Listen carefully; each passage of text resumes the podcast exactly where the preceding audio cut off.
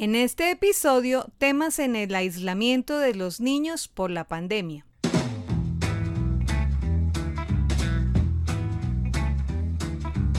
Bienvenidos a Doctor Rafita Radio. Mis papás aprenden con Doctor Rafita Radio.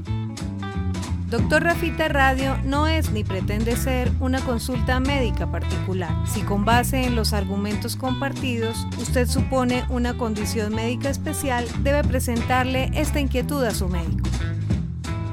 Porque todos entendemos lo que se explica correctamente. Con ustedes, nuestro anfitrión. Hola, un gusto estar con ustedes. Mi nombre es Rafael Peñarán, médico pediatra director y presentador de este podcast de salud infantil en español, Dr. Rafita Radio, con información de valor para padres y cuidadores de habla hispana. Este capítulo, el número 18 de nuestro podcast, trae un gran contenido en época de aislamiento inteligente contra la pandemia por el nuevo coronavirus. Estrategia para mitigar la propagación de la enfermedad que produce llamada COVID-19, que como todos reconocemos es altamente contagiosa. Afortunadamente y hasta ahora, los pequeños tienen un porcentaje bajo de gravedad por esta infección, pero se han convertido en grandes propagadores de ella, generando un gran riesgo para las personas con quienes viven y quienes los cuidan. Los niños del mundo están en casa, con actividades virtuales escolares y algunos incluso ya en programas universitarios con el mismo formato no presencial, evitando el contacto personal múltiple y altamente cercano de las actividades habituales en los campus, el transporte público y la vida social. Los padres y cuidadores necesitan información.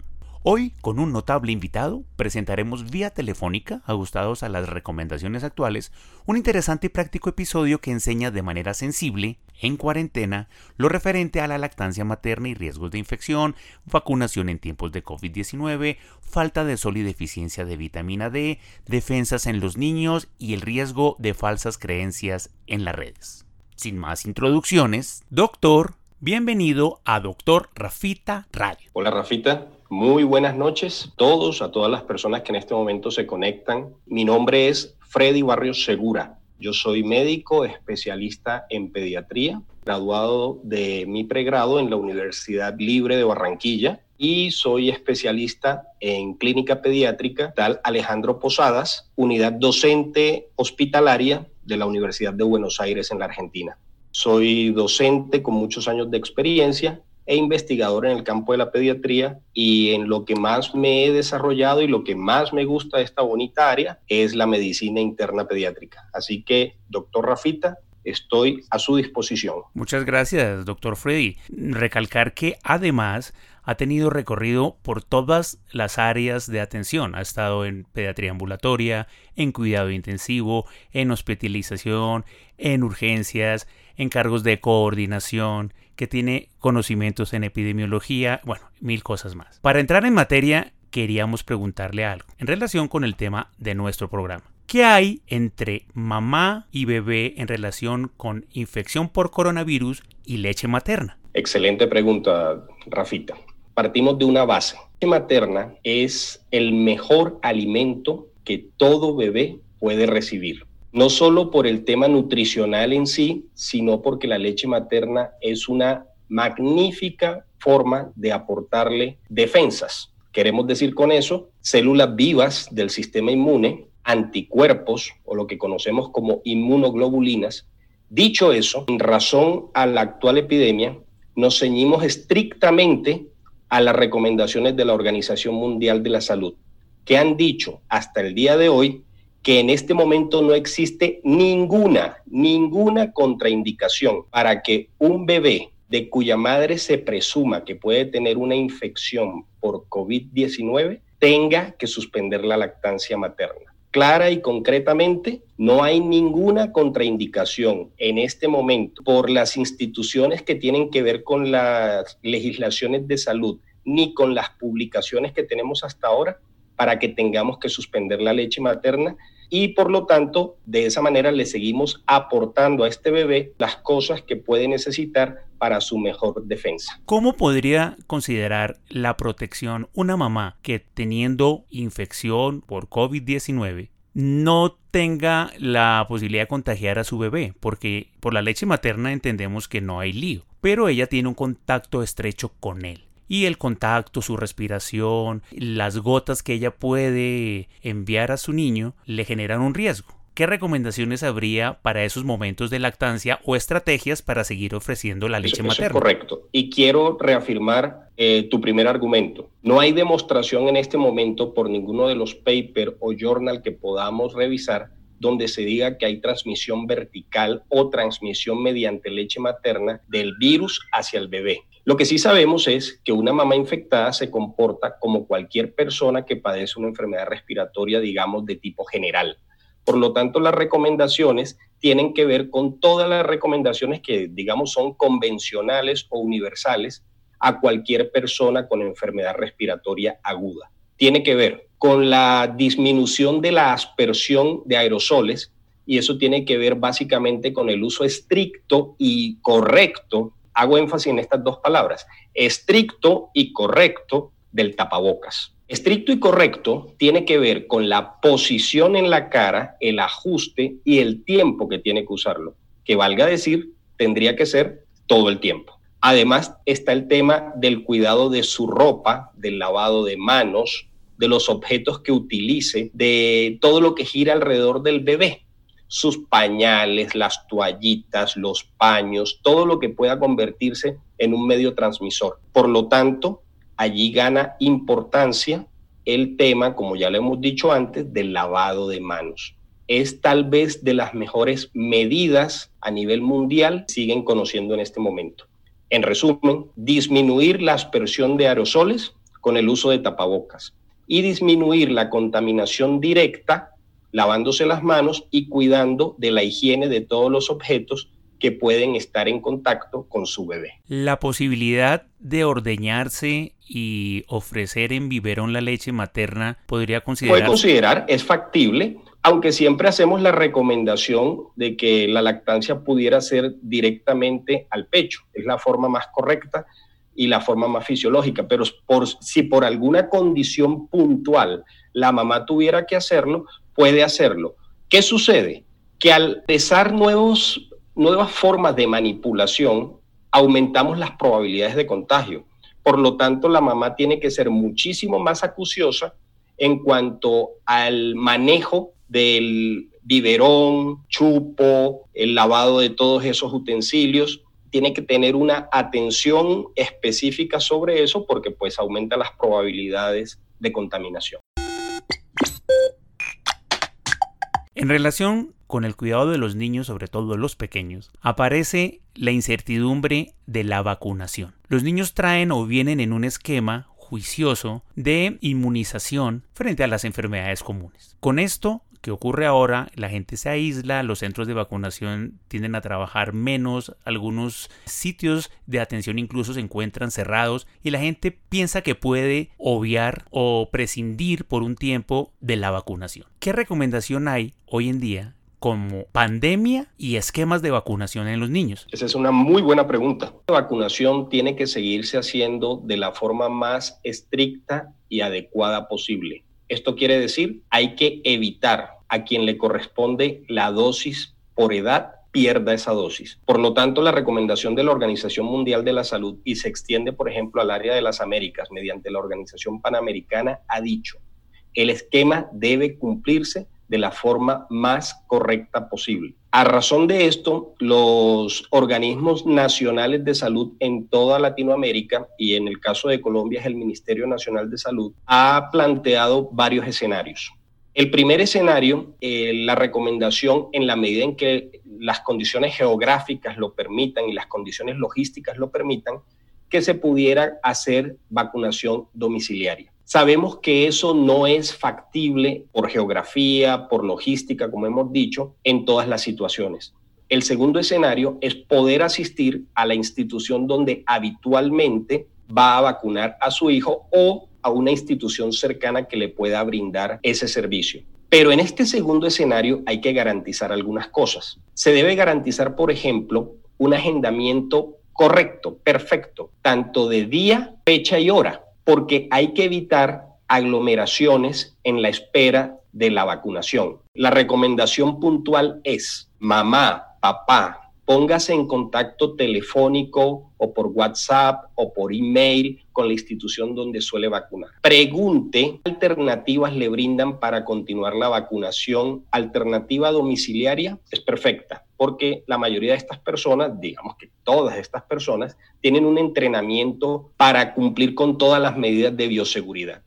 Si le brindan el segundo escenario, que es asistir al lugar a vacunarse, tiene que tener claridad que va a ir en la fecha correcta, en la hora correcta, para que no tenga que estar compartiendo el espacio de la sala de espera con otros pacientes. Y con esas dos recomendaciones se puede cumplir el esquema de vacunación. El esquema de vacunación no se debe interrumpir. Un bebé debe ir completando en los meses en los que le corresponde las vacunas que están incluidas en el programa ampliado de inmunizaciones porque eso garantiza que va teniendo los porcentajes adecuados de protección. Si no se cumple en los meses que corresponde, se corre el riesgo de que la cobertura que debe tener se vaya disminuyendo y eso pone en riesgo al bebé ya no solo para la epidemia de COVID, sino que lo pone en riesgo para cualquier otra enfermedad que está dentro de las enfermedades inmunoprevenibles.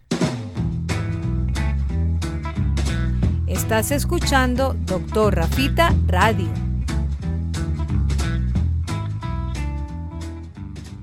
Doctor Fred, ¿qué nos puede enseñar en relación con esta deprivación que tenemos de sol con el aislamiento social, con el encierro obligado que tienen los niños, pero la necesidad biológica de asolearse y su relación con la vitamina D y con el calcio? Esa es una muy, muy buena pregunta, doctor Rafita. Resulta que cuando nosotros, como en las condiciones en las que nos encontramos en estos días, permanecemos mucho tiempo en la sombra, sí. Esa ausencia de sol puede producir una disminución en nuestros niveles de vitamina D. Y la vitamina D es una vitamina súper importante, porque si bien tiene una implicación en lo que tú decías de los niveles de calcio, es un tema, digamos, de manejo mineral y del carácter hormonal que tiene la vitamina D. En investigaciones de los últimos 8 a 10 años se le ha encontrado un papel muy bonito a la vitamina D.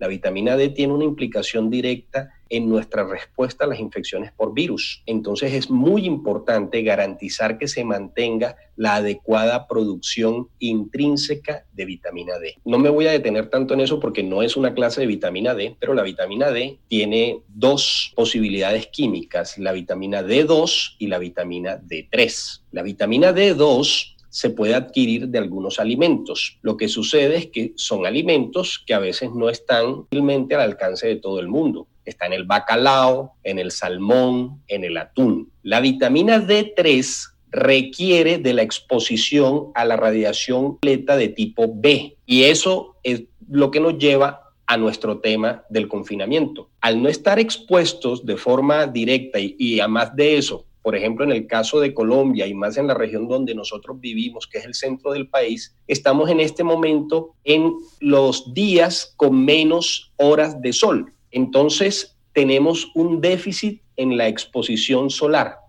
Recomendaciones, en la medida de lo posible, el clima lo permita, salir a la terraza, salir al patio, sin ir a infringir las normas de confinamiento. No estamos diciendo que la gente se vaya a un parque ni se vaya a caminar por la acera hasta que las autoridades no lo digan. Pero como digo, salir a la terraza, exponerse a través de la ventana, salir al patio, eso se puede hacer. Charle, y en eso sí, tiene que hablar con su médico de cabecera, con su pediatra de cabecera y los adultos con su internista, con el médico familiar que los trate. Charlen si hay la necesidad de, además de la exposición solar, recibir suplementación tipo medicamento. Eso se puede hacer, es sencillo, y un médico experto, su pediatra, su internista, les pueden guiar para recibir suplementación que es oral, es tomada, así que no tiene tampoco eh, ninguna cosa problemática para recibirla. Es una opción. De hecho, la Academia Americana de Pediatría recomienda la suplementación en el año, sobre todo en las épocas de poca exposición solar, porque recordemos que pues hay lugares en este planeta donde tienen inviernos muy largos y la disminución de la luz solar pues es notoria. Entonces, eso se podría, digamos, emparejar un poco con nuestra situación en, en este momento.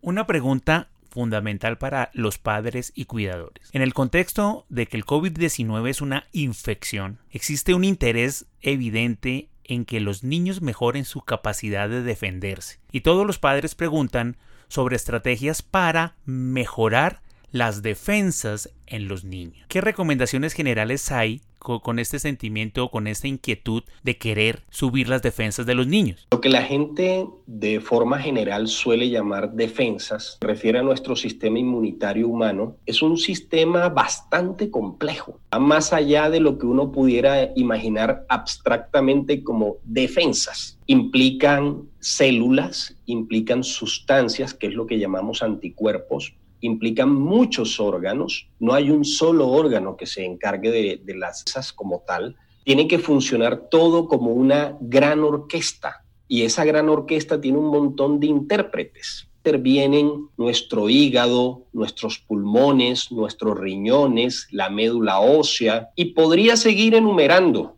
un montón de otros órganos. Con eso quiero decir, no es tan simple ni tan fácil en nuestro sistema inmunitario. Por lo tanto, a veces esas medidas más llevadas a buscar algo mágico que mejore nuestras defensas, puedo decir que eso no existe. La buena noticia es que por fortuna, medidas son elementales. Con elementales no quiero restarle importancia, por el contrario, son tal vez de las cosas más importantes que todos, no importa nuestra edad, debemos hacer son básicamente las siguientes. La primera, uno tiene que mantener un nivel adecuado de hidratación. Eh, la mayoría de la gente termina a lo largo del día bebiéndose agua y el cuerpo humano está diseñado para manejar una hidratación correcta. Entonces a todos nuestros niños hay que acostumbrarlos a que deben tomar agua en las condiciones y en las cantidades necesarias. La segunda cosa, una muy buena alimentación. Y una muy buena alimentación tiene que ser variada, tiene que tener todos los grupos de alimentos, tiene que tener vegetales, frutas, una buena cantidad de proteína y carbohidratos porque los niños necesitan, a diferencia de los adultos, comer carbohidratos sanos, salvo que hayan condiciones especiales,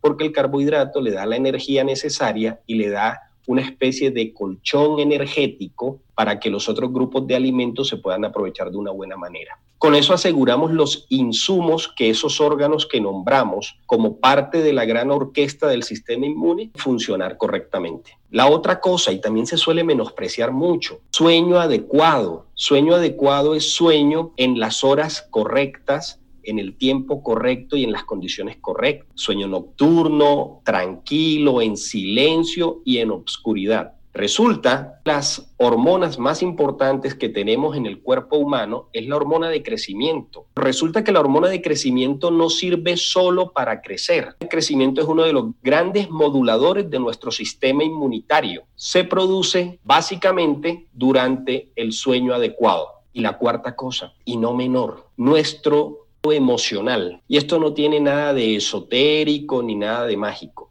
Es un tema netamente fisiológico. Cuando nuestro estado emocional es correcto, nuestros niveles de hormonas y otros mediadores químicos que tenemos en el cuerpo están en un nivel estable, adecuado. Y todo eso, esos cuatro pilares que hemos enumerado, contribuyen a que nuestro sistema inmunitario funcione de manera correcta. Vale anotar que puede haber niños con condiciones específicas, puntuales, especiales en cuanto a su sistema inmunitario que requieren una intervención por parte de su pediatra tratante o algún otro subespecialista. Y en ese momento requerirán algún medicamento modulador de su sistema inmune, pero para solucionar una situación que es específica. Y en esto hago un llamado a tener cuidado con un montón de sugerencias, recomendaciones que pueden estar circulando en las redes sociales, que no tienen ningún asidero científico, que no tienen ningún fundamento y por lo tanto tienen que ser evitadas. Los niños son muy sensibles. Cualquier intervención que papá o mamá piense que debe hacerle a su hijo debe ser consultado primariamente con su pediatra de cabecera. No se deben medicar con productos que prometen que van a subir las defensas. La gente anda detrás de las vitaminas y de algunos estimulantes inmunológicos depositando una gran esperanza en que eso funciona casi que como vacuna. Por favor, no reciban nada que no les haya indicado su médico. Doctor Freddy, en el cierre de este podcast agradecerle su tiempo, que nos haya dado un rato de su conocimiento y su capacidad para enseñar, para educar a nuestros padres y cuidadores en temas tan sensibles que se están renovando todo el tiempo. Seguramente planearemos más entregas de información útil para nuestros seguidores del podcast. El agradecido soy yo. Es un enorme placer estar acá contigo y con tu gran audiencia. Para mí es realmente gratificante poder ayudar y poder contribuir a la educación de papá, mamá y cuidadores en general sobre todo en un momento tan difícil para todos. El agradecido soy yo y completamente a tu disposición. Bueno, aquí estaremos de nuevo. En el próximo episodio de Doctor Rafita Radio haremos un gran resumen de coronavirus y el COVID-19, porque a diario y rápidamente se actualizan los contenidos al respecto y ya tenemos información concreta para difundir.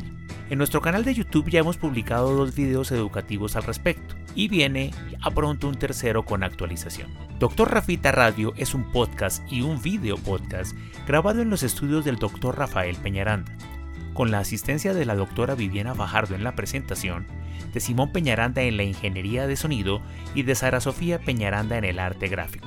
Recuerden que tenemos información en Facebook, Instagram y Twitter como Dr. Rafita y en LinkedIn como Rafael Peñaranda. Pueden visitar www.doctorrafita.com para encontrar todos los episodios del podcast, el material del canal de YouTube, los servicios y la conexión con todas nuestras redes sociales. La producción de este programa agradece permanentemente la asesoría del doctor Jorge Enrique Zamora en Colombia y del doctor José David Gámez en los Estados Unidos de América. Un abrazo para todos y nos encontramos en la próxima emisión de este, su podcast.